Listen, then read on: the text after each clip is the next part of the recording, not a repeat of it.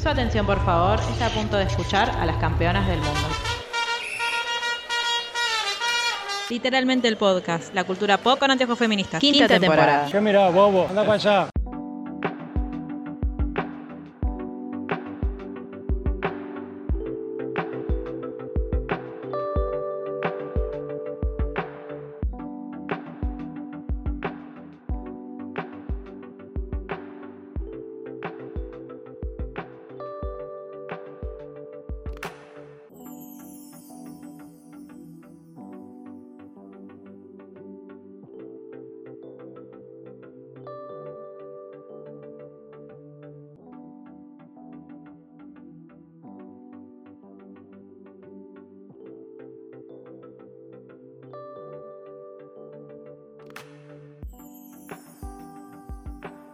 A Literalmente el Podcast, nuestro podcast sobre cultura pop con anteojos feministas. En este segundo especial de eh, nuestra nueva sección que hemos eh, titulado Swiftipedia, donde vamos a ir punto por punto desarmando eh, distintas temáticas alrededor de Taylor Swift. ¿Por qué? Porque estamos todos demasiado emocionados y emocionadas porque arrancó octubre. ¿Qué significa eso? Que en un mes nada más y no puedo creer que vaya a decir esto, Taylor Swift va a estar pisando suelo sagrado, es decir, va a estar pisando nuestro país para dar tres shows. Y nosotros necesitamos hacer la previa con algo. Así que acá estamos para hablar y teorizar sobre Taylor Swift, que es lo que mejor nos sale hacer. ¿Cómo estás, Mana?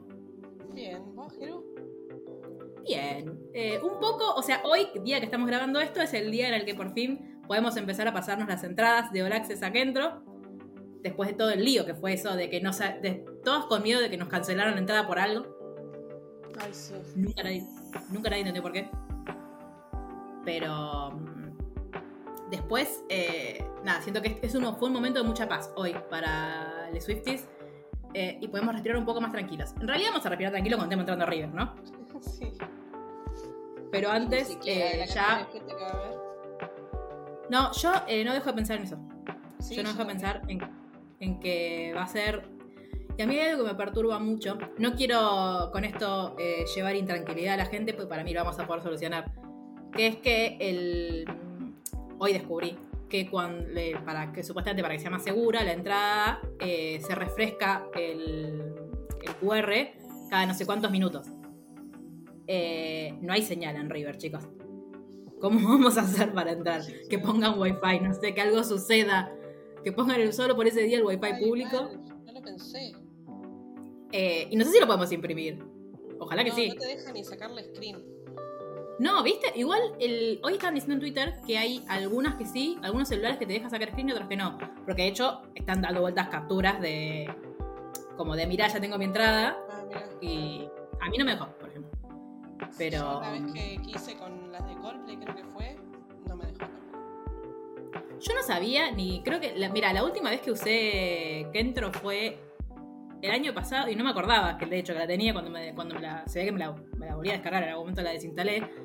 Em, porque hicieron los. Em, los side shows del Primavera Sound.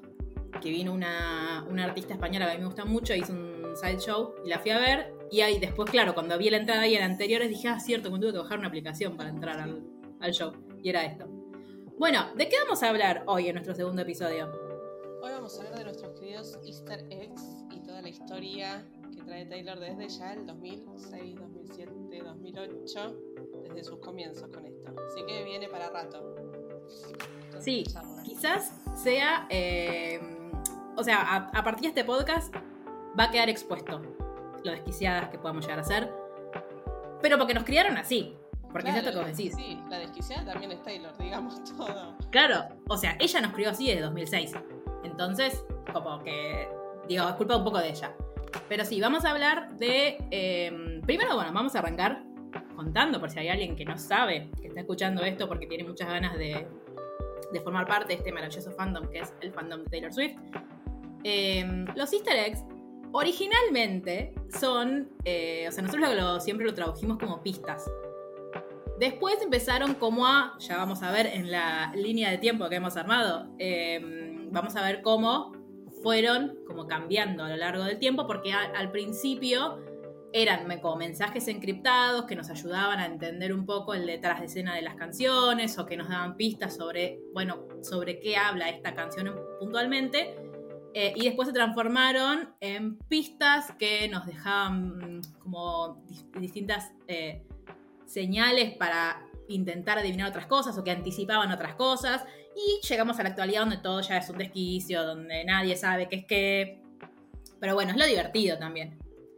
Eh, y de hecho, eh, termina siendo una de las, de las, cosas más importantes que tenemos las Swifties como, como comunidad, que es este lenguaje, eh, porque es un poco un juego que, que empezó haciendo Taylor por, porque le divertía a ella, porque nada, los primeros easter eggs son del, primer disco de ella, cuando ella no tenía un fandom, no tenía una comunidad que la siguiera, entonces no es que ella estaba intentando, sino que simplemente eh, sentía que había cosas que quería decir, pero no tan explícitamente. Entonces dijo, bueno, si alguien lo agarra bárbaro, y si no, bueno, yo, yo voy a saber qué significa.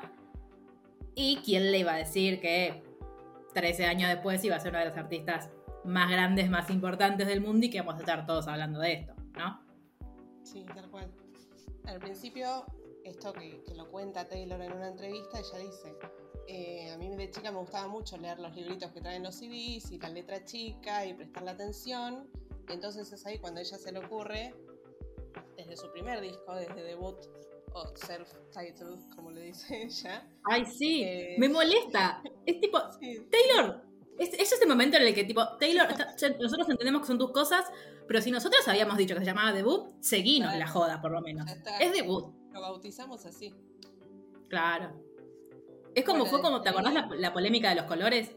Que nosotros decíamos, había gente que decía que debut era celeste. Nosotros tipo, no, claramente es verde. Y al final Taylor nos dio la razón. Verde, naturaleza, pies descalzos. Eso es debut. Ay, sí. bueno, ¿te acordás que el, el. ¿Cómo se llama? El CD, digamos, el CD impreso, es el pie de ella. Sí, como... me parece horrible. Digo, por suerte lo tiene que volver a hacer y a ella también le debe parecer feo. Así que. Divi, a mí igual, eh, yo voy a decir esto con todo el amor del mundo porque ya saben que yo la amo a Taylor, pero cuando tengo que hacerle críticas constructivas, arre, sí, Taylor me escucha, por supuesto. Hola Taylor Nation en español. Eh, lo hago. A mí me, pone muy nerviosa de los re-recordings em, todo el arte de los discos. Porque yo entiendo que es mucha información, pero en Red o en Fearless, en Speak Now, eh, me, pareció más lindo. No se lee un pomo. O sea, no se entiende como visualmente es muy difícil. Ya sé que ya todos sabemos las letras, lo entiendo. Pero visualmente es muy difícil, como que falla un poco a nivel comunicacional. Porque, nada, si vos, son esos textos, tipo, como esos volantes que le tipo, tienen muchas cosas, como que tienen mucho ruido. Bueno, me acuerdo cuando me compré Fearless TV, que tipo, lo abrí y dije, ay, chic, qué difícil leer esto. Ya sé que nadie los lee, pero igual, no importa. O sea, lo tenés que hacer de una manera, o sea, no... Claro, aparte, ¿qué importa si es tipo un libro, el, librito? Porque seguramente lo hicieron para ahorrar espacio. Pero dale, hacen un poquito más de onda, ponele. Pero bueno, perdón, volviendo a los easter vos decías que en una entrevista ya había dicho que para ella era re importante. Entonces, creo que también es esto de que, así como ella quería le gustaba sentarse a ver los, los, libritos del resto de los discos que ella se compraba, ella quería que eh, nosotros, la gente que la escuchara, también hiciera lo mismo con los de ella. Entonces es una manera como de hacer que la gente, algo que le gusta mucho a ella, que la gente vuelva y vuelva y vuelva sobre el contenido para reflexionar alrededor de eso. Sí. Y justamente en los libritos es algo que muchos artistas, que por eso a mí me encanta esto de Taylor, que no le prestan mucha atención, que ponen un par de fotos, la letra, los créditos, ya está. Eh, a mí, de toda la vida, siempre me gustó leer todos los libritos, primero porque no, a los seis años, cuando me compré el primer disco de Miley Cyrus, no tenía internet para ir a buscar las letras, entonces lo leía ahí, por más que no entendiera nada. Y Taylor sí le presta atención. Taylor es muy detallista, eso lo sabemos y acá lo vamos a explicar bien. Entonces lo que ella hace, lo que decide hacer es en cada letra de las canciones, las hace todas en minúscula y va dejando distintas mayúsculas en cualquier lado, que uno se pregunta por qué esto está mal escrito, me vino fallado, pero cuando las juntas te deja un mensaje. Puede ser cualquier cosa, puede ser esto que decíamos, una, un poco de, de qué se trata la canción, un chismecito medio oculto sobre qui- de quién, sobre quién puede ser la canción, y así Claro. como mensajes de lecciones de vida y todo. Ahí arranca Taylor. Bueno, claro. Bueno, de hecho, muchas veces esta cosa que, mm, que nosotros especulamos con "Ay, esta canción para quién es, ella lo ha puesto en muchas canciones. Sí. Tipo, en Back to December, que es para Taylor Sí. Lautner, que puso Tay. Tay. Una podría decir, Todo ella. Podría haber puesto, no sé, Wolf, Lobo, y también iba a ser. Claro, Taylor por ahí. Lo íbamos a entender igual, ¿eh? Sí, después Eh. en, en Enchanted, Enchanted Sí. me cuesta mucho pronunciar inglés. Em, de Speak Now también es Adam, que es Sí. por el cantante de Old City, que ella tuvo un pequeño crash ahí, por la que escribió una de las canciones más tiernas, más lindas y que describe un momento muy cortito de cuando conoces a alguien. Bueno, ella dijo que cuando hace, cuando mm, anuncia la regrabación de Speak Now, ella dijo que ella creía que Enchanted era la canción más romántica que ella había escrito nunca. Para mí lo pensó porque la escribió antes de Timeless, porque para mí Timeless es claramente la canción más romántica y maravillosa que escribió Taylor, que es hijita de Mary Song. Em, pero a mí lo que me fascina de Taylor, que es algo de lo que estuvimos charlando en las últimas semanas también, es que vos lees, o sea, escuchás Enchanted y decís como, fuck, o sea, la mina reflashó con este chabón, no le dijo nada, el pibe se entera, tipo, le, le escribe una canción, le dice, che, Taylor, acá estoy, y ella, visto. Ya, está, ya pasó. Claro, como yo ya me descargué, ya escribí mi canción, estoy en otra ahora. Como, bueno, está bien, como que ella tiene esa, tiene esa cosa de, de- de sagitariano que un día, un día está arriba, un día está abajo, paciencia no encontrada, y etcétera. Sí, sí. Eh, pero sí, hacía esas cosas. Sí, esos son los más de estos que hablábamos de, de chismecitos sobre quién es, pero después tiene otros mensajes en 15 de Fearless, dice, eh, lloré mientras escribía esto, Ay, sí. sobre su mejor amiga, ya la conocemos, toda la historia. Después Sí. En, en I Almost Do dice, "Es- escribí esto en vez de llamarlo, como esa Sí. ansiedad de tener que llamar a alguien, la canalizó en la letra y nos avisó, como estaba a punto de caer Sí. y al final no, chicas. Sí, que uno dice, che, qué bien. Como Sí. que el- hay, hay momentos en los que uno dice, bueno, cuando estoy a punto de llamar a alguien, de mandar ese mensajita, mejor vuelvo a escuchar la canción y me quedo en esta.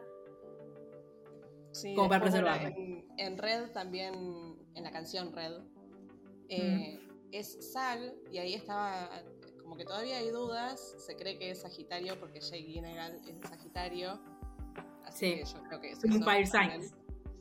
Sí, en 20 Es que yo siento que, que- yo siento que eh, 22 hay canciones. Ah, pero claro, en 22 son las, eh, las amigas de ese momento. El, el pre-squad, podríamos decir. Sí. Eh, yo siento que igual en Red hay canciones que es tipo, ponele eh, State of Grace. Claramente es para Jake Gyllenhaal. Y tipo, Sí. como siento que hay cosas que es como, bueno, por más de que no haya un mensaje secreto, ya lo sabemos. Este tipo de.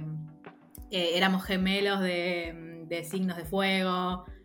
Eh, a mí hay una frase de, de State of Grace que me vuela la cabeza porque me parece fantástica, que es eh, vos nunca fuiste un santo y yo amo en como en las eh, in Shades of Wrong, como en Sí, eh, ay, no me sale la palabra, pero como lo- con mis, mis- mis matices del amor son como medio raros, como me han dicho que soy un poco intensita para, para amar.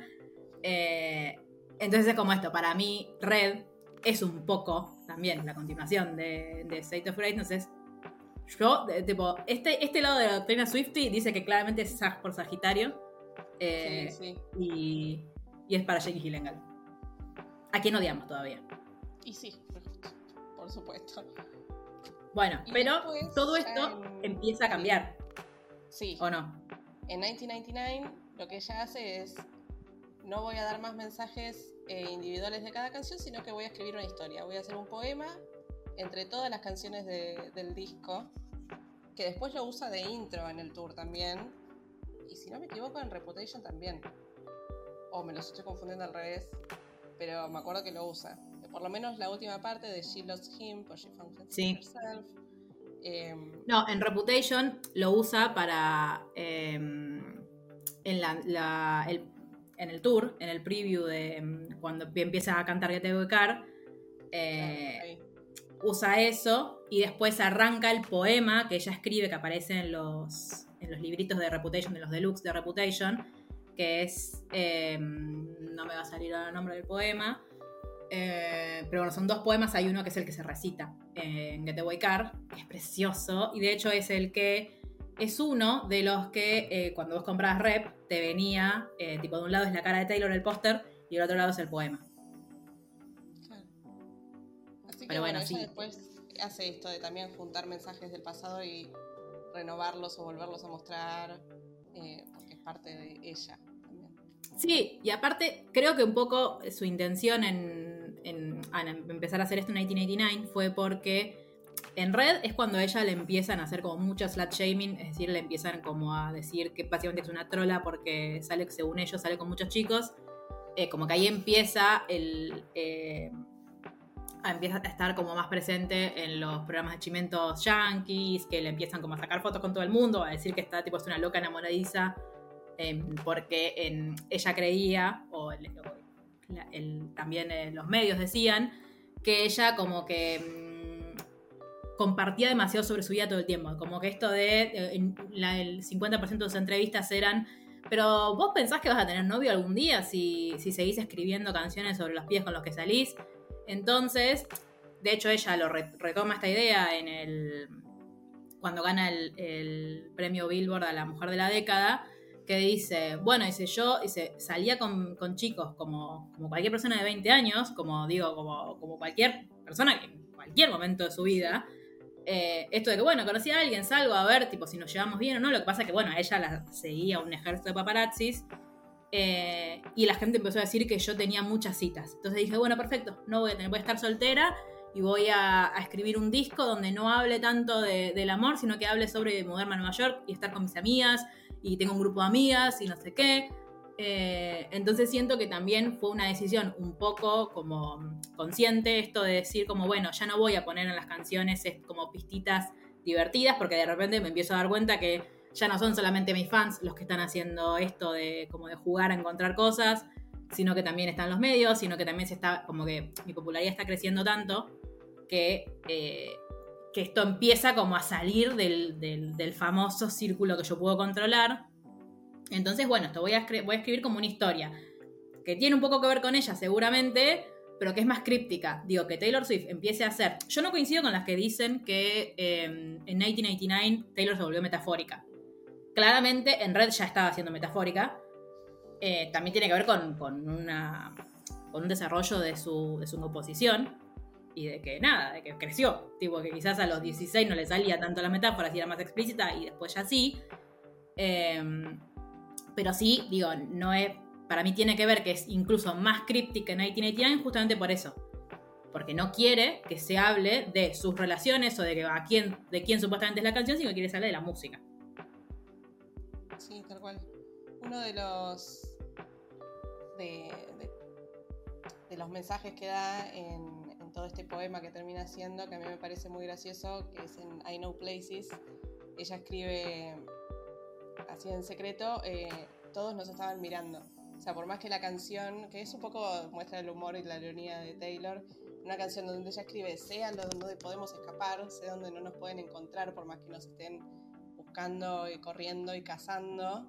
Eh, yo conozco lugares seguros y en el mensaje secreto te dice que no, que en realidad por más que ella sepa dónde correr, siempre la van a encontrar, siempre la van a molestar, siempre va a haber una foto eh, y siempre todos van a estar hablando de eso y mirando a ver qué pasa, qué no. Y el más lindo es el de Clean, que es el que ella también más usa, que del que hablamos recién, de bueno, lo perdió a él, pero se encontró a ella misma. Eh, y después ya nos vamos. Bueno, eso está, claro, el de Clean está explícito en el último videoclip de la era 1989, que es Out of the Woods, o sea, el último videoclip en sí, porque después está eh, New Romantics, que es un mashup de, de videos del tour, em, que termina diciendo, She lost him, but she found herself, and somehow that was everything. Y de hecho termina así el, eh, el videoclip. Que va a ser muy importante cómo termina el videoclip y ese vestido, famoso vestido, maravilloso vestido, porque es la transición a la era rep. Que en Reputation de repente todo se descontroló. Sí, es terrible Reputation. Y del Loco de Mimidu podemos hablar tres horas. Sí, pero vamos a tener un episodio especial sobre la cancelación, que es el próximo, ¿no? Eh, sí. ¿Es el 3? Bien, o sea, en nuestro próximo episodio vamos a hablar de todo ese momento, o sea, del el lapsus entre 1989 y Reputation. Hoy nos vamos a concentrar en que en Look What You Made Me Do, que es el famosísimo comeback de Taylor Swift, que eh, fuera de joda va a estar en los libros de historia. Yo no tengo Sí, dudas. Tipo. pero sí. Aparte, porque ahora todo el mundo lo hace. En las universidades. Ya. Sí. Ya es parte Yo dije, de la historia musical. Yo estoy dispuesta, si a mí me llaman, yo voy a donar, no tengo ningún problema. Eh, UNLP, si no estás escuchando, U a universidades. Absolutamente dispuestas a, a debatir y charlar sobre, sobre Taylor Swift. Un foro. Eh, claro. Eh, la cá- cátedra libre de Taylor Swift. Necesitamos. Em, yo creo que incluso cuando vimos. Nosotros porque ya éramos un poco conscientes de los easter eggs. Pero cuando vimos Look What You Made Me Do, que ella no dijo nada, simplemente dijo, hola disco. Sí, Tipo, sí. serpiente, serpiente, serpiente. Disco. y acá tienen un videoclip. Y nosotras solas empezamos a ver como, che, esto es esto, che, esto es esto. Y algunos meses después, o no, un par de años después, Taylor dijo, eh, hay tantos easter eggs en Me Do que yo creo que nunca van a terminar de encontrarlos a todos. Y eso hizo, por supuesto. recordar eso, porque yo Sí. encontré un montón. Claro, bueno, Look What You Made Me Do ese día rompió YouTube. O sea, se transformó en el video más visto en la historia de la plataforma. Después fue superado por. Creo que es un videoclip. No. Ah, no, ¿sabes por quién fue superado después? No, ¿por qué? Por Baby Shark. No. No quería saber. Es terrible. No, Dios. Porque Taylor, si no me equivoco, eh, le sacó el puesto a Despacito. Claro, sí, despacito lo tuvo un buen tiempo. Por eso, un poco las hermanas latinoamericanas eh, con la bandera de media asta. Eh, pero bueno. eh, y bueno, eh, de hecho, el primer easter egg que vemos en, en Look What Me Do es una de las, de causas del quilombo de, de la era de la cancelación, que es el seudónimo con el que Taylor escribe This is what we came for, que es la canción de otro, otro personaje que detestamos, que es Calvin Harris, Sí, eh, y Rihanna, ¿no? sí, ¿Lindo bien? Eh, que ella escribe esa canción y hace coros. Cosa que uno diría, ¿por qué? Eh, bueno, bueno, es, es Neil Young, nunca supe cómo se pronunciaba eso. No, ni idea cómo se Ah. pronuncia, pero sí. Vayan a observarlo. Ahí está su lápida. Claro. Este, yo no puedo. yo me acuerdo que yo. El, porque recordemos que el, antes del videoclip en sí, de Look What You Made Me Do, salió un lyric video el día anterior. Que era un fondo negro con serpientes rojas. Que, y bueno, te iban poniendo los lyrics. Porque claro, ella que quería que primero prestáramos atención a la letra. Que era muy importante lo que estaba diciendo. Que yo me acuerdo que le iba escuchando y estaba tipo. O sea, tengo el recuerdo de estar en mi cama viendo el videoclip así, como, ¿esto está pasando? ¿Qué, qué es esto? Y de repente decir como, no, no, como, siento, como, como que re- recreo esa sensación todo el tiempo, como que estaba muy nerviosa y me, no sé, como que no- eh, yo tuve tanto miedo durante todo ese año de que dije, ya está, esta piba no va a volver a hacer música. Ya está, se la Claro. canceló Kim Kardashian, no va a volver a hacer música. Eh, y fue muy fuerte. Entonces creo que fue al otro día, o un par de días después, ya no me acuerdo eso bien, salió el video, el videoclip. Y ahí fue. Dios, o sea, esto tiene pa- o sea, para que tengan, guarden. Fue Sí, impresionante. sí, ese videoclip es tremendo. Y es traumatizante para las Swifties también. Sí, Pero ya vamos a llegar más al final del videoclip. Eh, Sí. Lo que tiene de interesante y, de, y por qué hablamos antes de los easter eggs como cosas de las letras de las canciones y ahora es un videoclip es porque ella decide cambiar de formato los easter eggs y las pistas. Y lo pasa todo a los videoclips, que es donde más hoy encontramos cosas. Incluso después, bueno, en las letras ya no aparecen mayúsculas random. No. Eh, ella decide cambiar eso porque también eh, dice como yo no voy a dar más detalles de mi vida, saquen sus conclusiones y listo. O sea, lo único que va a haber es mi reputación. Yo no voy a dar explicaciones de nada. Que no me acuerdo si fue en Miss Americana o en una entrevista de después que hace ya en la era Lover Em, que ella dice que ella no dio ninguna entrevista, aparte porque le gusta ser dramática, porque tipo la catchphrase era There will be no further explanation, there will just be reputation. Y era tipo, primero, reina, ¿por qué haces que todo sea un eslogan te amo? O sea, en otra vida deberías haber estudiado marketing y publicidad. Em, y aparte porque ella decía, yo sabía que si yo daba una entrevista, la entrevista no iba a ser sobre mi música. Iba a ser sobre cómo te sentiste después que te cancelaran. Sí, sí. Eh, entonces decidió como esto, como bueno, acá está el disco y no voy a dar ninguna nota, no voy a explicar nada, está ahí. Todo lo que tienen que saber está ahí. De hecho, eh, nosotros nos reímos porque cuando hubo, o sea, vos ves como tipo la tapa o escuchás Look What You Made Me Do y estás tipo, ah, viene con sed de venganza. Y vos escuchás el disco y es todo tipo, me encanta estar abajo de las frazadas con mi novio. Sí. Somos re felices acá, ni idea ustedes. Eh, pero sí, yo siento que acá empieza a cambiar un poco por, o esto es lo que, lo que analizo yo, por dos cuestiones muy puntuales. La primera por esta, de que ella ya no quiere, si bien deja, eh, por ejemplo, en, o sea, hay pistas también, como hay cositas, sigue siendo ella, entonces, eh, no sé, en, ¿es en Endgame o en Ready for It? Ya no me acuerdo, que está, no, en Ready for It, que cuando ella está, hay una parte del videoclip que ella está en un callejón que baja las motos, eh, está su año de nacimiento, que es 1989, por si alguien todavía no se enteró, eh, y 1992, que es el año en el que nació Joe Baldwin, nuestro nuevo enemigo. Pero bueno, en ese momento lo queríamos. Em, entonces como que tiene esas cosas también. Pero en Reputation puntualmente sí lo que hace es como hay mucha cosita de...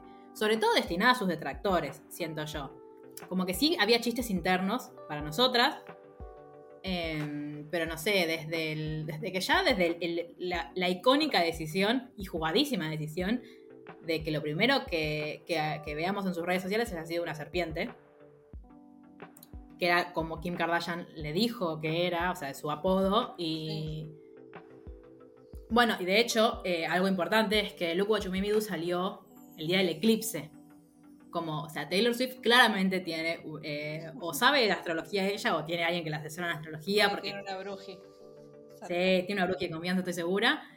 Em, pero entre que el primer, o sea, el primer look que vemos de ella saliendo de la Tierra como zombie es el, vestido de, de, Out of the Woods, que es el último videoclip de ella que vimos de la era 1999, como para demostrar como, che, acá como, como todo el videoclip es sobre ella reviviendo, hasta, eh, no sé, eh, vamos, no sé si los tenemos en orden o si vamos eh, haciendo como lo que nos acordamos. Ella después de, de, resurgir de la tierra, de revivir, ella después aparece en una tina, en una bañera llena de diamantes y un dólar.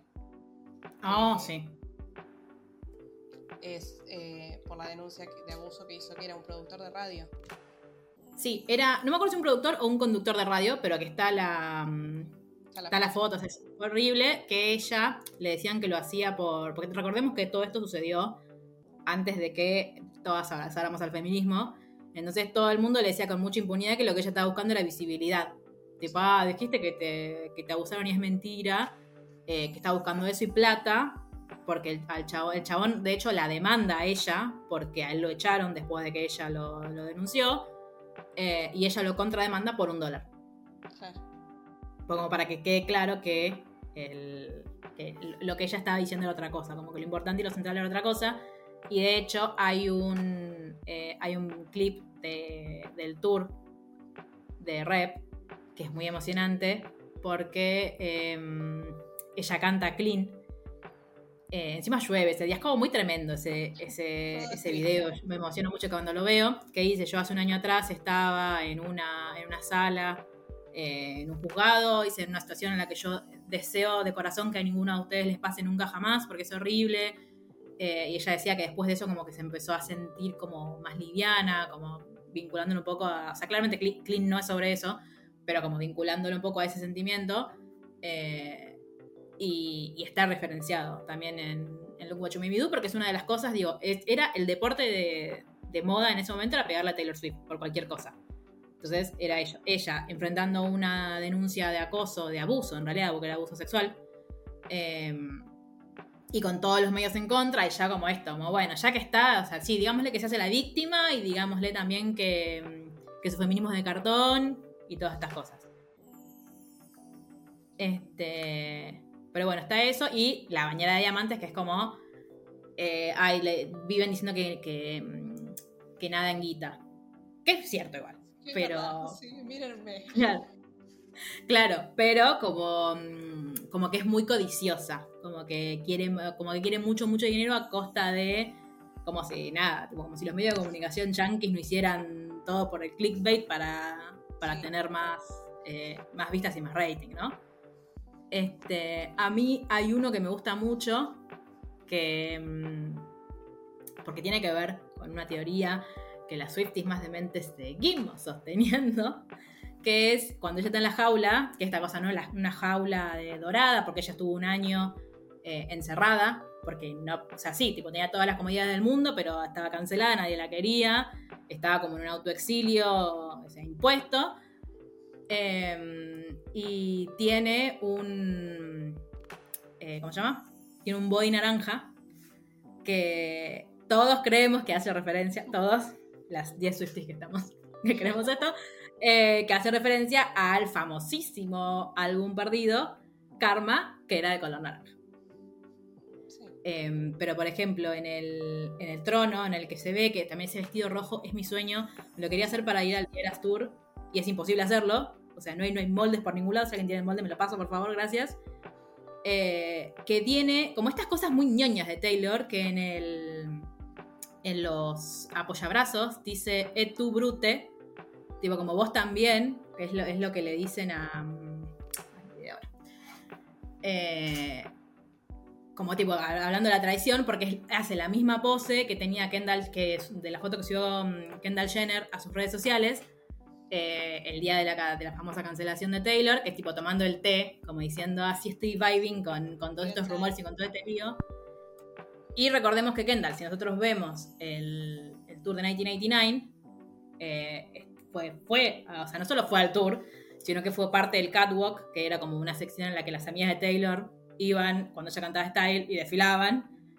Eh, eran como re y de repente. Re de Taylor, de Selena y después las, mató por la espalda. Así. Sí, para variar. Em, después, ¿qué otros hay en Look What You Made Me Do? Después aparece Taylor en un auto súper lujosa, con un tapado, muy de señora con mucha plata, un auto carísimo, lentes de sol, el pelo planchado, cosa que no es muy normal, tipo largo con un flequillo. No era Taylor, básicamente, y ahí hay dudas de si es para Kim Kardashian, que para mí es lo más lógico, o para Katy Perry, porque ella en un momento levanta un Grammy, ella choca y levanta, se, le viene el Grammy encima y dicen que es porque Katie nunca ganó ningún Grammy y Taylor sí. Pero bueno, después se amigan ellos. claro, para mí aprovecha. para mí aprovecha y le da las dos.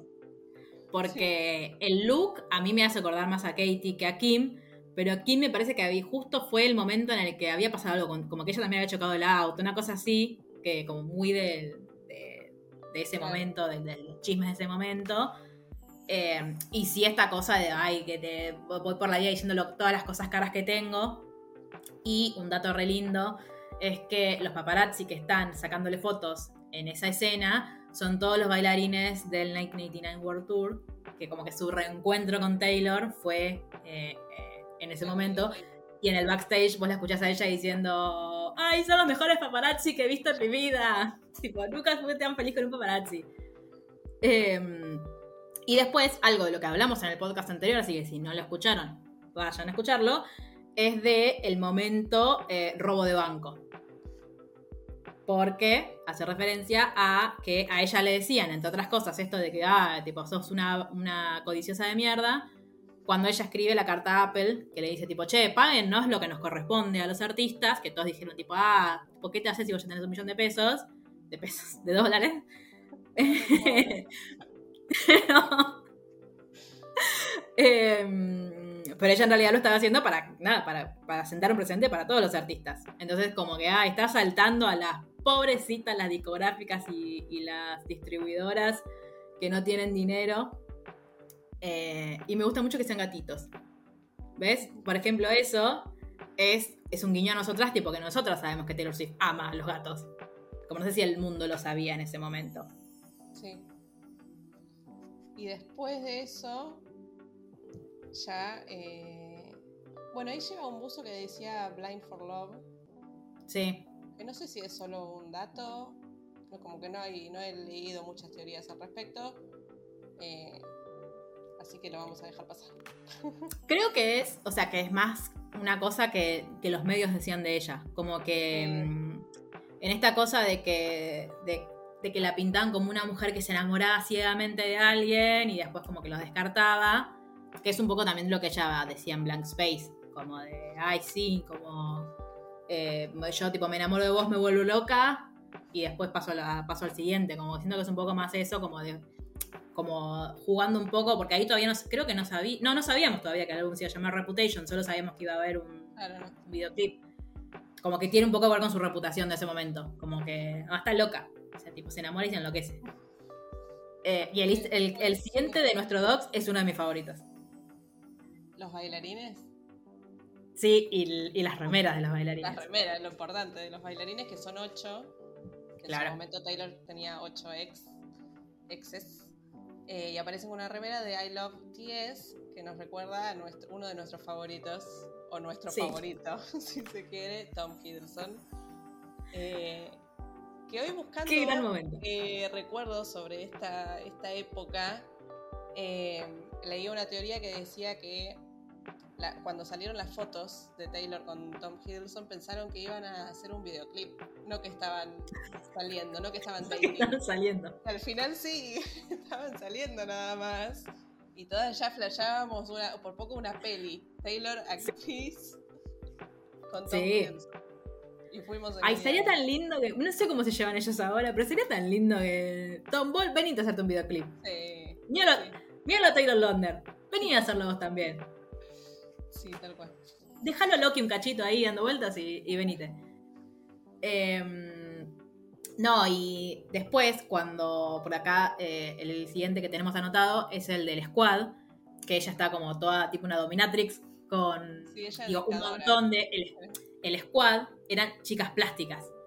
Como es, es una de las cosas que más le criticaban a ella, como que entre otras cosas, que, bueno, que, que ella eh, era absolutamente gordofóbica porque todas sus amigas eran flacas y porque estaba como todo el tiempo diciendo esto es lo que ustedes tienen que hacer y qué sé yo.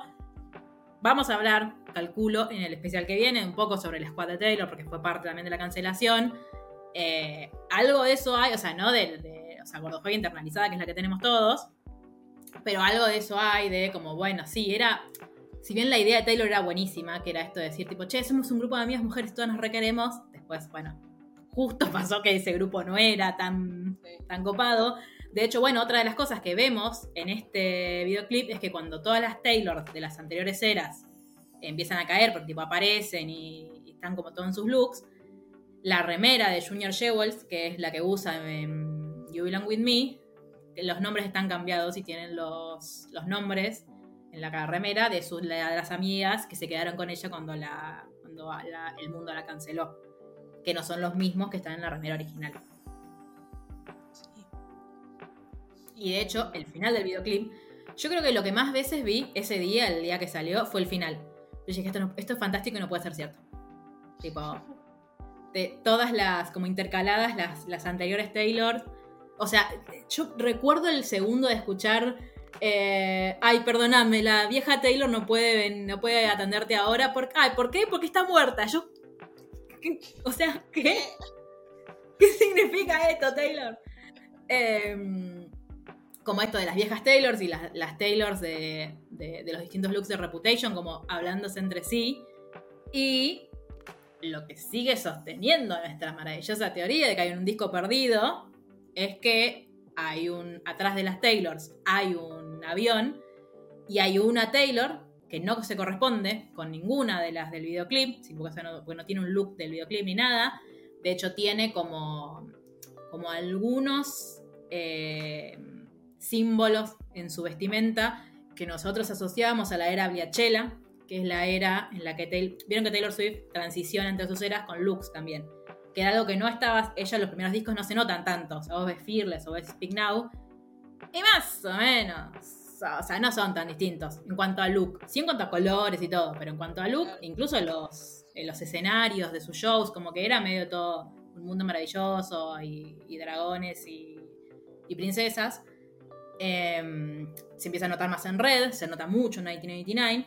Y cuando está la famosísima foto de la Met Gala, Taylor aparece platinadísima. Y todos dijimos, ok, no solamente se viene un disco nuevo, sino que se viene un disco nuevo, medio rockerito.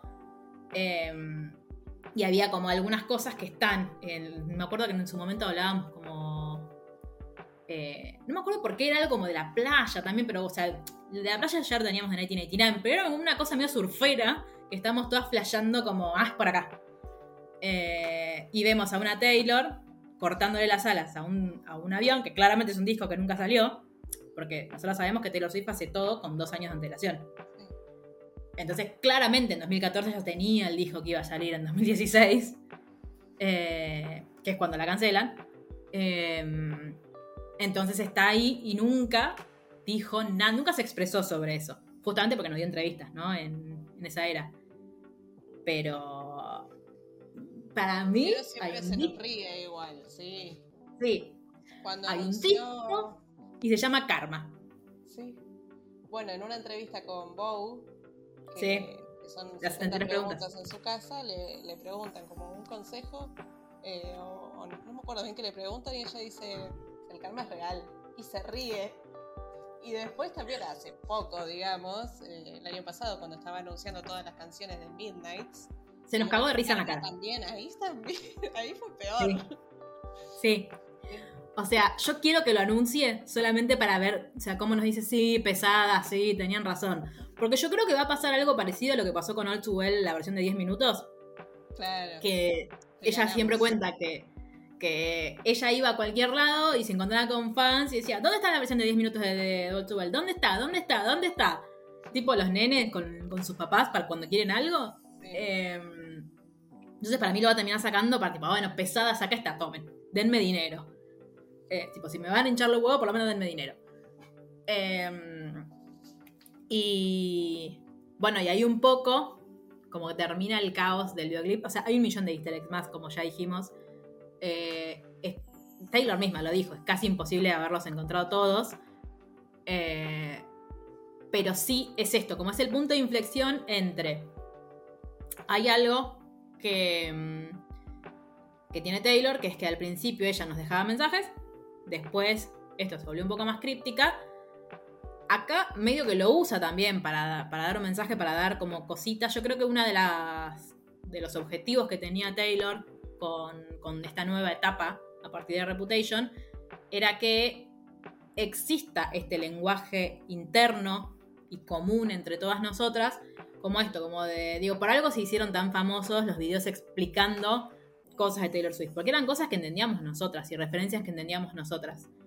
Eh, y siento que a partir de ahí, porque en Look What You Made Me Do por lo menos, no hay nada que anticipe lo que se viene sino que simplemente son cosas que ella quería dejarnos muy en claro que, o que mm, como que tomó nota de esto y, lo sabe, o para mandar ahí un, tipo, un palito, como para sacarse encima un montón de cosas que tenía ganas de decir y que por ahí no podía decirlas tan explícitamente. Eh, y medio que es lo que sucede con, con todos los videoclips de Reputation. Entonces es como más esto de hacer... Eh, como, como devolverlo a su casa, ¿no? Como un, como un tipo medio un refugio de cosas que no, solo nosotras entendemos y que el resto puede como, como que es un plus tener ser Swifty porque vos escuchás la música que está buenísima y te gusta, pero aparte entendés. Como que siento que abrió un canal. Un poco más entre, entre el artista y, los fans. Que no nadie Exacto. la verdad. Exacto. Hoy, hoy en día, no sé quién siguió sus pasos. Bizarrap. nuestro aparte. Sí, sí. Nada que ver, y que da pistas como para saber que va a lanzar algo, no sobre su vida personal, no sobre un mensaje que quiere dar. Es totalmente distinto, pero Taylor es como la primera en, en conectar de esta manera tan fuerte con sus fans. A Claro. través de la música, no solo conociéndolos o, o hacer un meet and Bueno, greet. una cosa que me acuerdo que, para que vean que Taylor Swift es ejemplo de un montón de cosas, eh, una vez un estudio de, de marketing la puso como ejemplo de que eh, lo que ella hace, o lo que hacía en ese momento ahora, porque volvió a ser como muy masiva eh, a partir de Midnight, y bueno, y de Folklore y todo lo que eso significó, pero recordemos que eh, Taylor Swift antes de la pandemia estaba con Lover, que fue ella seguramente está muy enojada porque Lover fue su primer disco desde Red, que no vendió un millón de, de ejemplares en su primera semana. Que uno dice, bueno, Taylor, lo vendiste, en- porque aparte vendió 980 mil, no es que vendió 100 mil. Pero estoy segura que ella eso, como. te- estoy segura que lo quiere volver a sacar solo para vender un millón de ejemplares en la primera semana. Eh, y ella en Miss Americana dice, como yo sé que esta es la última oportunidad que el mundo me está dando para ser exitosa, que me está permitiendo con la edad que tengo, con, de hecho hace el chiste todo el tiempo, de esto es como, en años de popstar es como la ancianidad. Eh, entonces, eh, lo que intentaba hacer Taylor y lo que sigue haciendo es fidelizar la audiencia en el sentido de que ella a veces no, no busca necesariamente expandirla, sino que los fans que tiene son incondicionales. Sea, realmente, como lo que saque lo van a comprar, lo que ella diga lo van a hacer, como, y eso se logra por todos los años en los que ella, eh, digamos, eh, alimentó eso, porque no es simplemente, bueno, si nosotros te compramos la música, escuchamos tu música y listo, sino que nosotros nos conectamos muchísimo. Y eso tiene que ver con cómo ella tiene estos gestos con nosotras, como esto de Lover, eh, los, los deluxe eran sus diarios, o que fue, se abrió mucho con nosotros a través de sus canciones desde siempre. Entonces nosotros conocemos un montón de cosas de ella, de, por haberla seguido to- todos estos años. Como que siempre fue muy honesta con nosotros. Y eso es muchas veces lo que le han criticado también. Eh, entonces siento que era eso, como era como un lenguaje para hablar entre nosotros. Y para mí hay otro cambio en la forma de, y en el sentido de los easter eggs a partir de la era Lover. Porque aparte tenía que haber algo como para, o sea, tenía que haber una transición muy grande. Eh, nosotros en la era Lover, cuando arranca la era Lover, no sabíamos que se iba a llamar Lover claramente. Eh, y lo primero que, tuvimos de ese momento fue mí. Y dijimos, bueno, ¿cómo va a salir de este, como esto, esto negro y oscuro y de todo lo que fue el tour, tipo serpientes? Y muy maravillosamente, ¿qué es lo que hace? Lo primero que vemos en mí es una serpiente que se transforma en mariposa. O sea, fue tipo... Como siento que esos son los easter eggs de Taylor. Como los que son explícitos y los que nos referencian cosas que nosotras entendemos. Como que, no- o sea, yo no sé cuánta gente que vio el videoclip que, que no sabe toda la historia entendió eso Claro, necesariamente. entiende por qué la serpiente explota y es mariposa. Sí, tal cual. Bueno, y Mi es otro de los, de los videoclips que rompió récords en YouTube y que eh, el día que salió ella dijo, eh, hay muchísimos easter eggs acá en este videoclip, se van a enterar de un montón de cosas. Dice, si buscan bien, van a tener incluso el nombre del disco. Y ahí se nos cagó risa en la cara. Una vez más. Porque eh, me acuerdo que había... Yo, o sea, yo, y no lo estoy diciendo de agrandada, lo estoy diciendo de, de que el- incluso tengo, le tengo la prueba porque lo tuiteé. Yo dije, para mí, chicos, para mí se llama Lover. Porque hay un cartel así gigante que dice Lover. Sí, sí. Claro. Y, era- y había teorías, pero uno que era, eh, no, se llama caleidoscopio porque no Ah, sé sí, qué. Por los colores. y Y yo- cámaras, las tomas.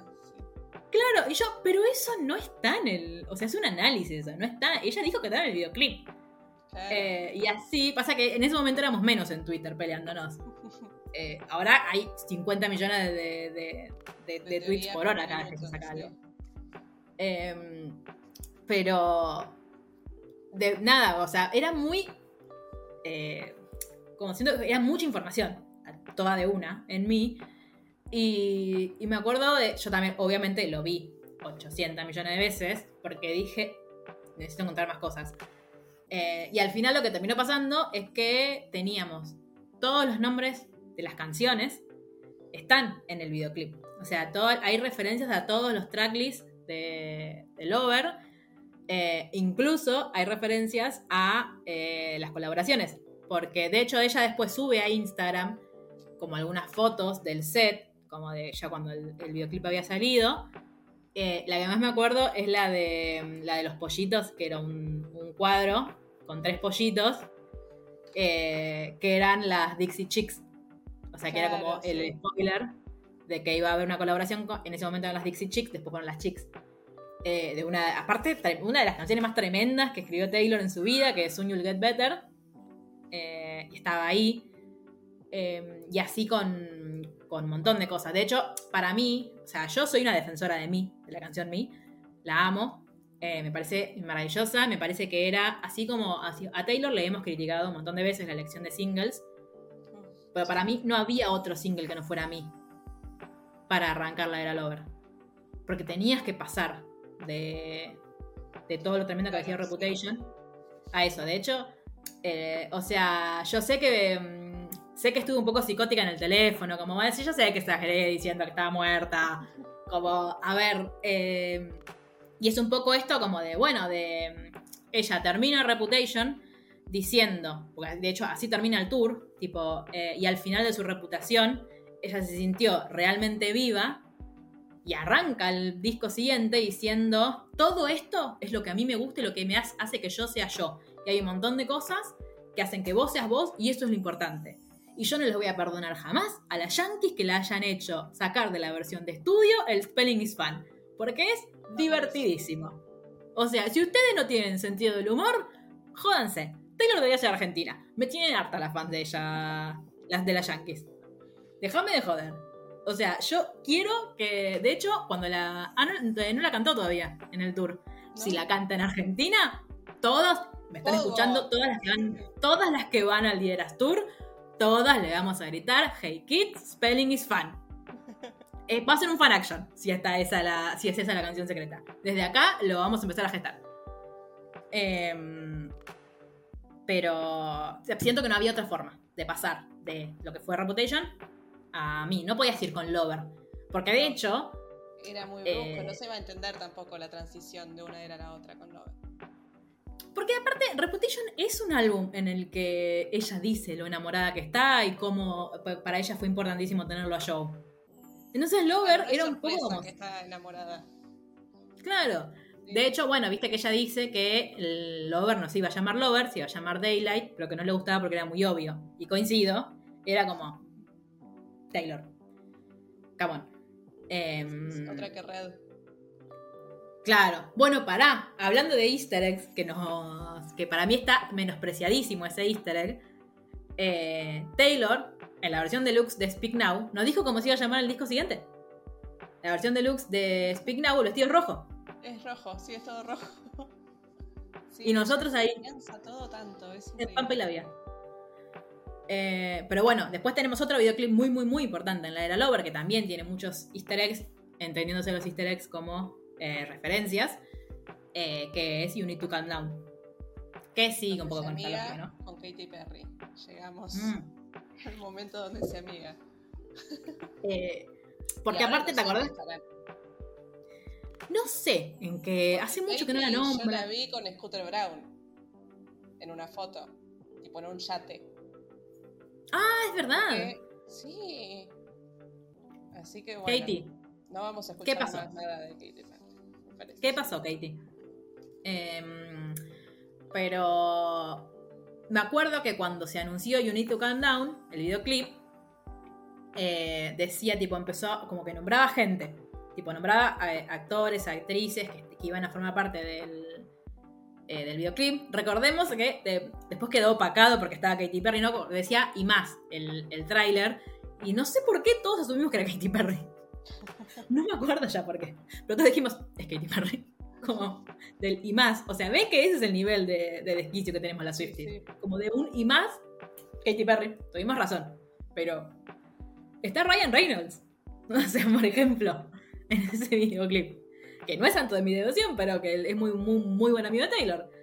Eh, y nada, fue. eh, otro videoclip que, aparte de posicionarla a, Taylor como de repente un artista que, habla públicamente de, sus decisiones políticas y de sus, eh, de sus convicciones, eh, también fue muy importante eh, en términos de la, de la comunidad, porque a, todas las, las drag queens que, que formaron parte del videoclip, por ejemplo, en una entrevista contaron que nunca nadie les pagó un cachet tan alto como Taylor Swift cuando las contrató para el videoclip, por ejemplo. Y bueno, hace a su a uno de sus mejores amigos, que también fue su bailarín, que es uno de los bailarines de los ocho de Look What You Made Me Do, lo hizo su productor ejecutivo, y él dice, tipo, a mí nunca nadie me reconoció nada, como, digo, que son pequeñas cositas. A, a unos premios, o no, no sé si fueron los VMA. Sí, es él. Sí. Es él, es él. Sí, sí, que cuando gana, eh, You Need to Calm Down, creo que es el de los VMAs, si no me equivoco. Em, también eh, lo, lo o sea, suben todo. Claro. Sí, sí, sí, sí. Bueno, ahí, por ejemplo, esto no te digo que ex, pero cada vez que lo recuerdo la amo. Es que Taylor va a dos premios que están como muy cerquita en el tiempo, vestida con un traje de Dolce Gabbana que era muy parecido el uno del otro. Y la gente le dijo, tipo, los periodistas le decían, che, Taylor, que tipo, ay, ¿qué pasó? Como, eh, reutilizamos el outfit. Claro. Y ella le dice, eh, los varones vienen todos los premios con un traje negro y nadie les dice nada. Claro. Tipo. I mean, come on. Em, y eh, bueno, sí, en You Need to Calm Down tenemos el, esto de. O sea, siento que también era como poco coherente, sino decir de, Taylor, de haber sacado Bad Blood en 1989, que, donde básicamente la bardeaba mucho a, a Katy Perry no podía tener una canción que dijera, eh, ahora todas sabemos que todas tenemos coronas, que no, no competimos entre nosotras, sino que somos todas compañeras, y no haber arreglado las cosas con Katy Perry. Entonces, eh, la escena de la hamburguesa y la papa frita, eh, creo que fue uno de los momentos que más disfrutamos las Swifties. Por lo menos hasta, hasta ese día. Hasta esa fecha. Sí, sí. Y después, claro, porque después vino la pandemia. Porque. Ah, está el videoclip de Lover también. Estaba pensando en. Bueno, a partir del videoclip de Lover tenemos la famosísima casa de Lover. Que tantas alegrías nos ha dado. Con... Y ahí terminamos de entender los colores de las ceras. Así que gracias, Taylor. ¿Ves? Taylor colabora con la doctrina. Sí, nos da, nos da, nos da la razón. Muchas veces. Sí. Eh, ah, y también tenemos el. Exactamente. Que fue importante porque nosotros ahí ya sabíamos que Taylor iba a regrabar, pero todos nos preguntábamos, ¿qué orden va a ser? ¿El mismo en el que salieron? ¿Qué va a pasar? Y durante un breve momento creímos que eh, el graffiti en el que aparece, em, hay un cartel que dice, em, están perdidos, si los encuentra, devuélvaselos a Taylor Swift, y el, famoso cartel de prohibidos los scooters. Ahora, ¿sabes qué me di cuenta escuchando nuestro especial anterior? ¿Qué? Que cuando estábamos hablando del contrato de Big Machine, esto le pasa por llamarse parecido. Yo digo ah, Scooter 800 veces y es Scott. Y es Scott Borchetta. Ahora, me vas a decir que justo las mismas iniciales tienen. Déjame de joder. Taylor, buscate enemigos más distintos. Yo no puedo así, no puedo trabajar de esta manera. Eh, pero bueno, en el episodio anterior, cada vez que digo, porque ya se me lo van a decir, eh, cada vez que digo Scooter Brown cuando estoy hablando de Big Machine, claramente quiero decir Scott Borchetta. Em, está lo, que creímos que era el, orden de las regrabaciones. Eh, y de hecho, no quiero seguir trayendo agua para mi molino, pero hay un cartel naranja que dice Karma. Y Karma está dos veces. Ella sabe que sabemos. Es como la escena de Friends. They know we know. They don't know that we know. Y todo así. Y vamos a jugar con eso hasta que o se le filtre algo, que dudo que vaya a pasar, o diga, bueno, chicas, acá tienen. déjenme de molestar. ya está. ¿Vos crees que, tipo, juguemos a especular? Em, ¿Vos crees que el próximo disco, tipo el disco nuevo que anuncie va a ser Karma? ¿O va a esperar más? No, no, para mí, para, mí va a sacar algo nuevo, nuevo, que lo está escribiendo, lo está craneando ahora. Y tengo la teoría de que va a ser de color verde. ¿Por qué? No sé por qué. ah, bien. Sí, no, no sé por qué. Creo que la vi eh, no sé si fue la primera noche o la segunda del Eras Tour, en el- la parte de 1999 con el conjunto verde, que es hermoso, Sí. y dije, ese va a ser su próximo color. Sí. Es que se está quedando sin colores. ella no le da mucha bola, entonces No. lo va a retomar, va a tomar el verde en el próximo. Yo no Pero puedo bueno. creer que no haya ni una canción fija en el setlist de debut. Yo ¿Por qué ese bullying, Taylor? eso, sí. Aparte, Sí. yo que voy a confesar que siento que fuimos muchas igual, las que eh, vimos en la primera noche del Dieras Tour en un vivo en TikTok de dudosa procedencia. eh, yo dije, ay, qué bien, como. Porque Tim cantó. Tim McGraw. Cantó la primera la primera noche, ¿no? Sí. Y yo dije, bueno, está debut. Porque primero que yo me quedé de cara cuando cantó en Llante y de repente pasó a la siguiente era y yo estaba. ¿Eh? Una sola de Speak Now, ¿en Te serio? olvidaste de unas canciones de Taylor. Claro, y al segundo día que lo volví a mirar, dije, ah, las del, las del piano también las cambia. ¿Qué es esto? No hay ni una canción de debut. ¿Qué es este bullying? Song, poneme aunque sea. Picture to Burn, o sea, Picture to Burn Claro. hiciste un mashup. Unos temazos.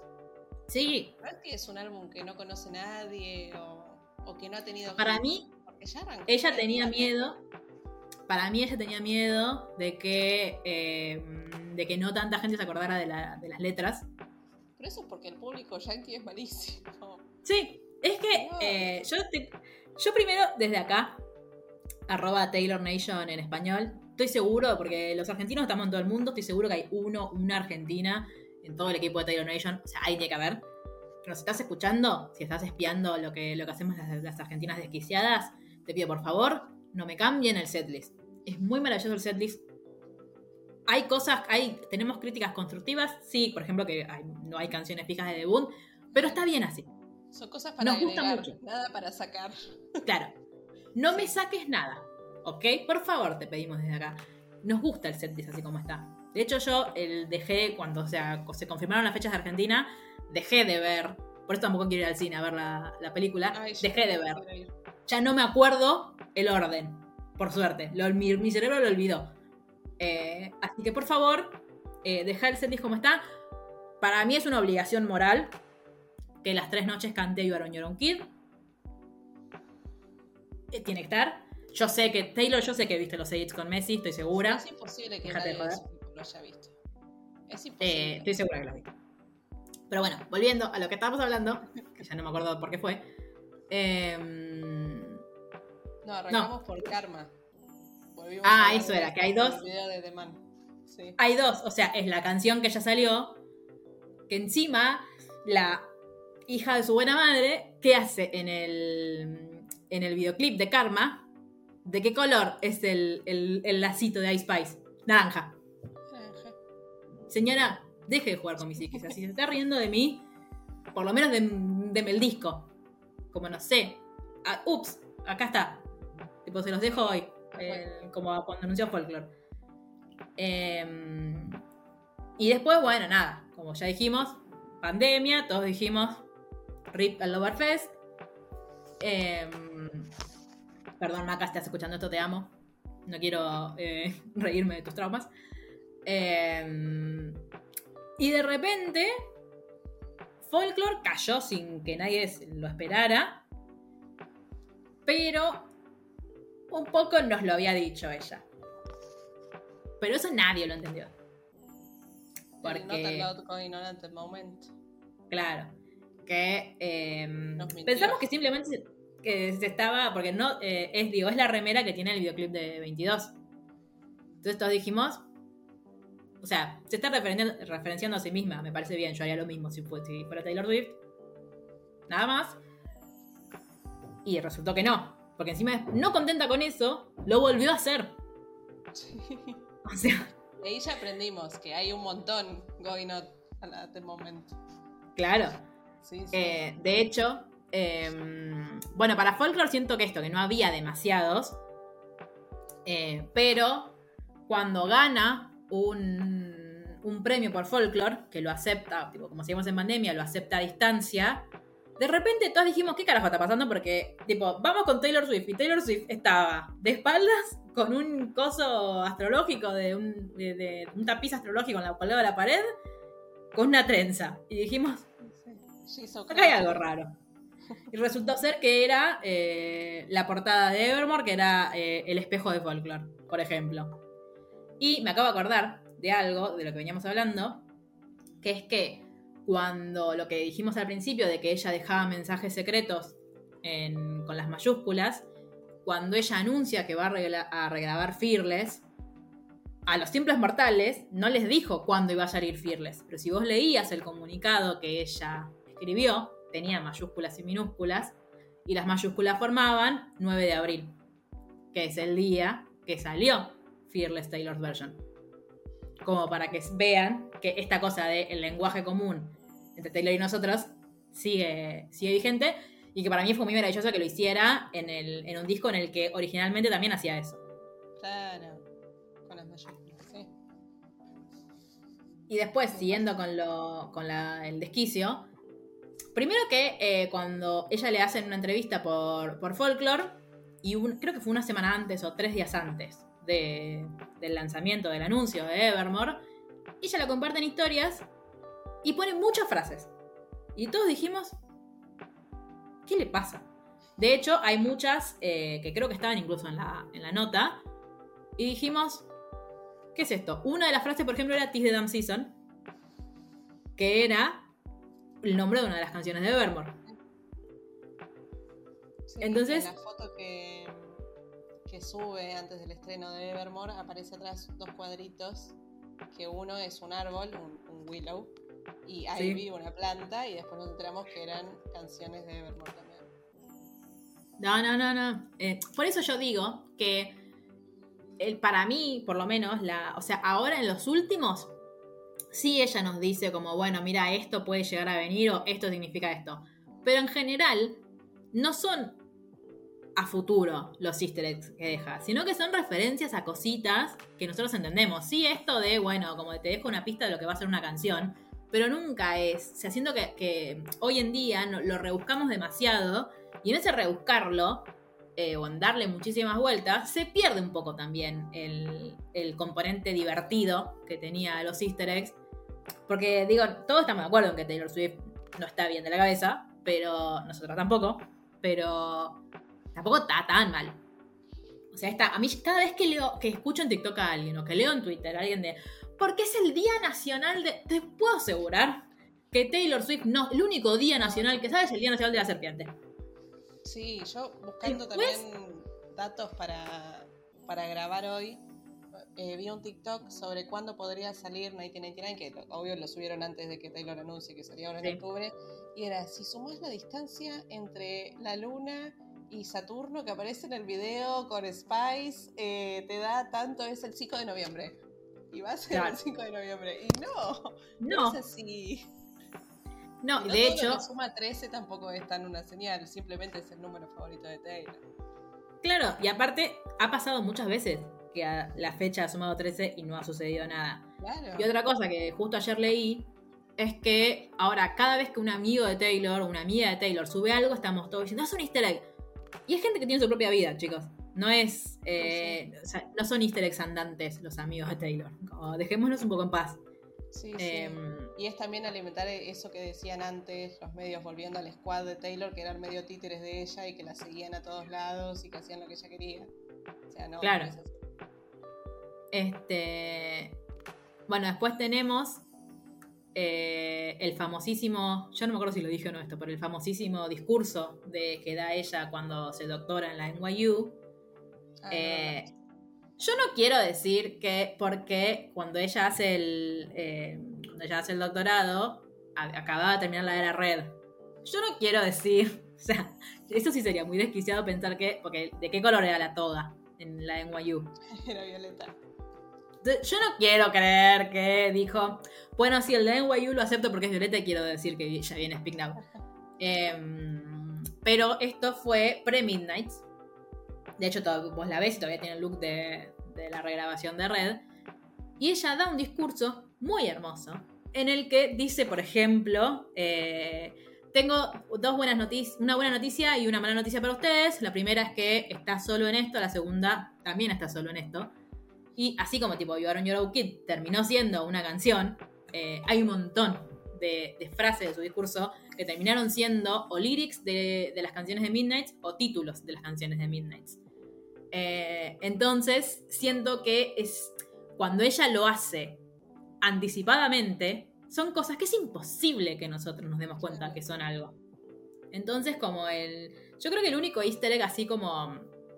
Que también fue muy evidente y que por eso lo sacamos todos, es después en el videoclip de Bijult, cuando aprieta el 3, como diciendo. Ah, claro, pero ahí sí nos lo da servido.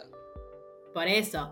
Yo, pero yo siento que ella hace eso, ¿eh? Como que no. Sí, cuando. que también le puso en la intro, Enchanted y al final Long Live. O sea, dale. Sí, obvio que Claro. me voy a dar cuenta, bancamos. A mí me encanta. Es que es eso, para mí, los, los que, o sea, el resto, lo que hace ella, por ejemplo, lo que hizo esto con el discurso, es que para, para que cuando nosotros escuchemos el disco digamos, ¡Ah! nos lo dijo. Pero no para que lo adivinemos. Porque de hecho, si hay algo que ella odia, es que nosotros le- nos adelantemos a ella. Sí. Porque pierde la gracia. De hecho, eh, voy a ir a, a la sección Momentos Esquizo de las Swifties, que estoy segura que todas recordamos este momento, que es cuando ya estábamos cansadas de que de la era Fearless TV, pues dijimos, bueno, sí, Taylor, ya regrabaste Fearless. Y ahora, y ahora, y ahora, y ahora.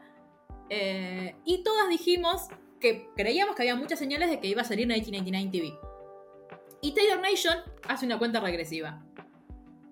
Y todos dijimos, estoy harta, sí Taylor Swift. No arranca la era 1999, la arrancamos nosotras solas, porque al final la, la cuenta regresiva eran unos flotadores, que también en nuestro favor, te digo, y entrabas a la página de Taylor y tenía algo por 19,89, otra cosa por eh, 2010, que es el año que salió Speak Now y con los numeritos violeta. Mamita, vos también te gusta. Te gusta enloquecernos. Eh, y ella sale ese día y dice: Hola, en noviembre sale Red. Tipo, bueno, está bien, tranqui. Yo no estaba pensando en, en- en que ya iba a comprarme un buzo de gaviotas, o que iba a volver a escuchar Harry Styles. Porque encima en ese momento no fue también que sacó Wild Streams, Taylor's version. Claro. Yo ahí ya había arrancado mi era 1999. Eh, Sí, qué lindo. todas. Sí. Con el glitch, bueno, ¿ves? Nos dio, claro, nos dio el easter egg de glitch. Sí. Sí. Que no entendíamos. Yo eh, la primera vez que lo vi dije, me están dando mal TikTok. No puedo ver el video de Taylor. Tipo, actualizando No, y era pará. igual. Y dije, bueno, es así. Había un sector de las que creíamos que era. Viste que ella no es muy ducha usando el, el teléfono, tipo, se saca selfies como una abuela. Cada vez que sube una historia. O sea, vos te das cuenta cuando una historia la subió ella porque las tipografías no se entienden, como que. Por el Porque- efecto del 2010 que usa Sí, o, o- o dibuja raros los corazones, como Sí, Taylor, un cursito de redes, estaría bien. Eh, y, y nada, y dijo... No, bueno, yo pensé que era eso, que era... eh, uh, quiso meter una, transición y le anduvo mal CapCut. Entonces, como quedó el glitch ahí, resultó que no, que era un easter egg. Eh, pero también, bueno, en, en el. Me acuerdo que en el videoclip de eh, Me pondría de pie, pero saldría de plano, así que eh, me voy a poner de pie en mi corazón. Cuando salió el videoclip de I Bet You Think About Me, también hay un montón de referencias a cosas que solo nos, que como que conocemos las Swifties, pero no había como esta cosa de hay 13 y 26 en la torta, entonces esto significa que. Y Si lo sumas Como y tranquilo. lo multiplicas por 13, te da la fecha de Reputation Ah. TV. No. no es tan complejo. Em, pero bueno, después, eh, otra, otro easter egg que a mí me gusta mucho es el de cuando todavía en la era Lover le hacen una entrevista, eh, creo que es de Entertainment Weekly, pero no me acuerdo la revista ahora, que tiene toda la campera de jean con los pins. Y ahí todavía no sabíamos los nombres de los, de los tracks del disco. Y hay un montón de, de cosas que se relacionan después con los, con los nombres de las canciones. Eh, y el que eh, veníamos hablando antes de. que también el momento de desquicio Swifty. El primer momento de desquicio, aparte de los flotadores, fue cuando pensábamos que Taylor estaba haciendo una cuenta regresiva en su Instagram y nos pusimos a contar agujeros en una cerca. Hay cinco agujeros en una cerca, faltan cinco días y no pasó nada. Y después Taylor sube la foto de Olivia con la cara tipo. Y y la descripción era: acaba de leer todas, las, todas sus teorías. Y tipo. Ella sabe que no estamos bien. Eh, pero allá lejos de hace tiempo, como por el 2013, 2014, todas estábamos convencidas de que 1989 se iba a llamar Roses. Y todo arranca porque había un rumor, un mito urbano de que Harry Styles le había mandado 1989 rosas a Taylor. Y después Taylor había usado como emojis de rosa en, sus, en sus posteos de Instagram y cayó una entrevista con Jimmy Fallon con... Con Jimmy, sí, creo con Jimmy Fallon. Con un vestido con rosas y dijimos... Roses. Ah, o sea, claramente es esto. Y bueno, no se llama Roses. Em, pero eh, ese fue un, gran momento para ser Swifty. Eh, y después, ¿cuál fue el otro gran momento de desquicio que tuvimos? Para que ya me lo olvide. Eh, ah, bueno, pará. Este que, este que puse vos que no fue de desquicio, fue de desquicio de ella. Cuando mm, Taylor Swift, de nuevo, adelantándose a su época, haciendo un videoclip en formato vertical. Ah, de la, versión de Delicate. Sí. sí. O sea, podemos decir que ella inventó los canvas de Spotify. Porque antes no existían. Taylor inventó todo. Taylor inventó el mundo como lo conocemos. Eh, claro, tiene uñitas de Lover. Y después tenemos el easter egg que le hizo ganar un juicio. O sea, fue muy. O sea, miren para qué sirve, ¿eh? Ojo, no todo es desquicio en este, en este fandom. Eh, cuando ella estaba cantando 22, 22 en los VMAs, que si no vieron esa performance, por favor, vayan a verla. Primero porque se nota que Taylor le puso mucho esfuerzo al tema baile. No le salió tan bien, pero hay, todo ella. hay muchas ganas. Em, pero tiene, después nos centramos que era un body, en ese momento creímos que era una remera, que es un unicornio que dice Shake It Off. Entonces, ahí nos dejó como el, adelanto del primer single de 1989. Em, después Taylor tiene una demanda de copyright por, eh, por 1989 y por Shake It Off. Eh, y una de las pruebas que presenta Taylor de que ella había compuesto la canción mucho antes de, la, de, la que, de, que fuera compuesta la canción que supuestamente ella había plagiado fue esa foto, ese videoclip. Ese video, perdón. Pero escúchame, Reina. Este. Mm, bueno, tenemos. Ah, como dijimos, no podemos cubrir todos los easter eggs porque estaríamos más horas de las que ya estamos pasando acá. Em, pero creo, que cubrimos bastantes. Sí. Sí, es que de todo podríamos hablar un montón más. Eh, Ahora. De, de luego yo me mido podríamos haber seguido hablando que este podcast iba a durar cinco horas. Sí.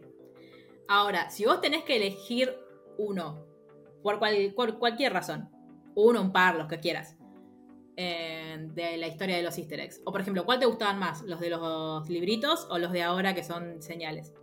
No, sí, me gustaban más los libritos. Sí. Aparte, éramos tan felices. todo era lindo, aparte, porque ir a comprar un disco no es algo que hacías todos los días o que era fácil. Y después llegar a tu casa, abrirlo, todo ese ritual de cosas, a mí me encantaba. Mal. Y creo que es una de las razones por las cuales aprendí inglés de chiquita. O sea, a entenderlo.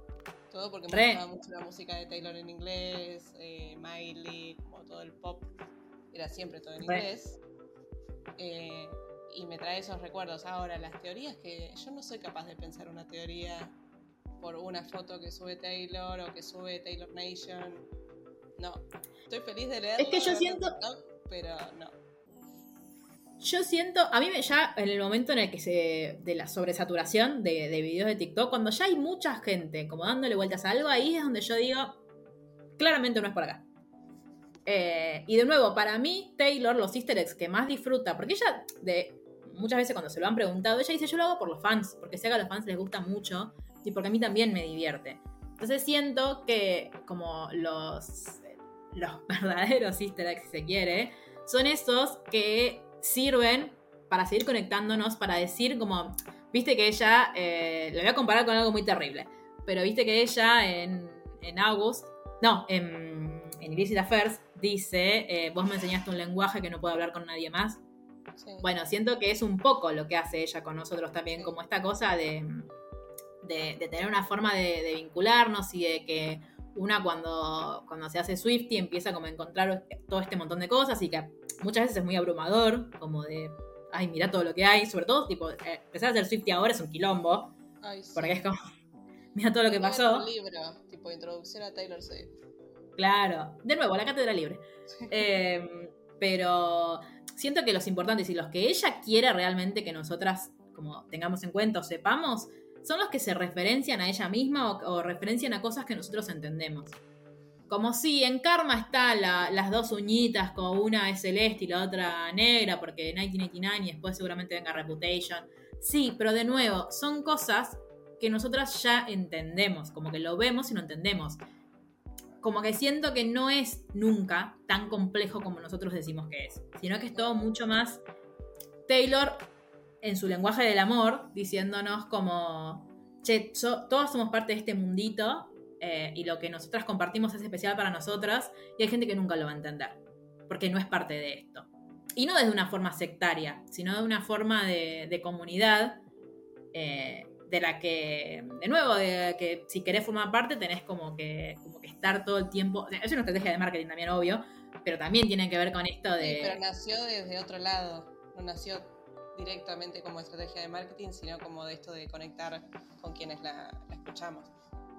Y aparte, eh, ella que, que siempre cuenta que se sintió tan afuera de un montón de cosas a lo largo de su vida, el- me parece que es una cosa re linda que, que como que ella pregona, que es que justamente genera esto, el, el tener tantas como el, el- poder comprender esto. Genera comunidad, genera que nos hagamos amigos, genera que eh, intercambiemos pulseritas con gente que no conocemos o que con, un- con el tipo te, te buscas en Twitter y tenés el Taylor's version y como que medio que ya nos caemos bien por eso. Sí. eh, entonces siento que tiene más que ver con eso. Internos, es como otra, ot- un fandom muy distinto al resto de los fandoms que, que hay. Absolutamente. Somos los mejores, por si había alguna duda. Eh, bueno, ¿nos quedó algún easter egg? Creo que estamos bien, ¿no? O sea, si nos quedaron, nos quedaron Bien, muchos. sí. Bien. para- Los principales fueron explicados. Bien, nos vamos a encontrar en el próximo episodio que será tremendo. Eh, la próxima vez que nos veamos vamos a hablar de la cancelación y de todo lo que vino con eso. Así que, eh, nada, compren pochoclos para escucharnos. O un vinito, lo que quieran. Una cerveza ahora que acá en el hemisferio sur hace calor. Eh, muchas gracias, Mana, por este tiempo. Ay, gracias a vos. Me encantó este. Y sí, siento que te fue muy divertido. Me encanta. Eh, sí. Es un tema divertido. Y eh, feliz Takeover para todas. Eh, nos quedan 29 días para que Taylor Swift pise este suelo y seamos personas muy felices. Nos vamos a seguir acompañando en este proceso de manija, miedos y emoción. Así que muchísimas gracias y nos vemos la próxima.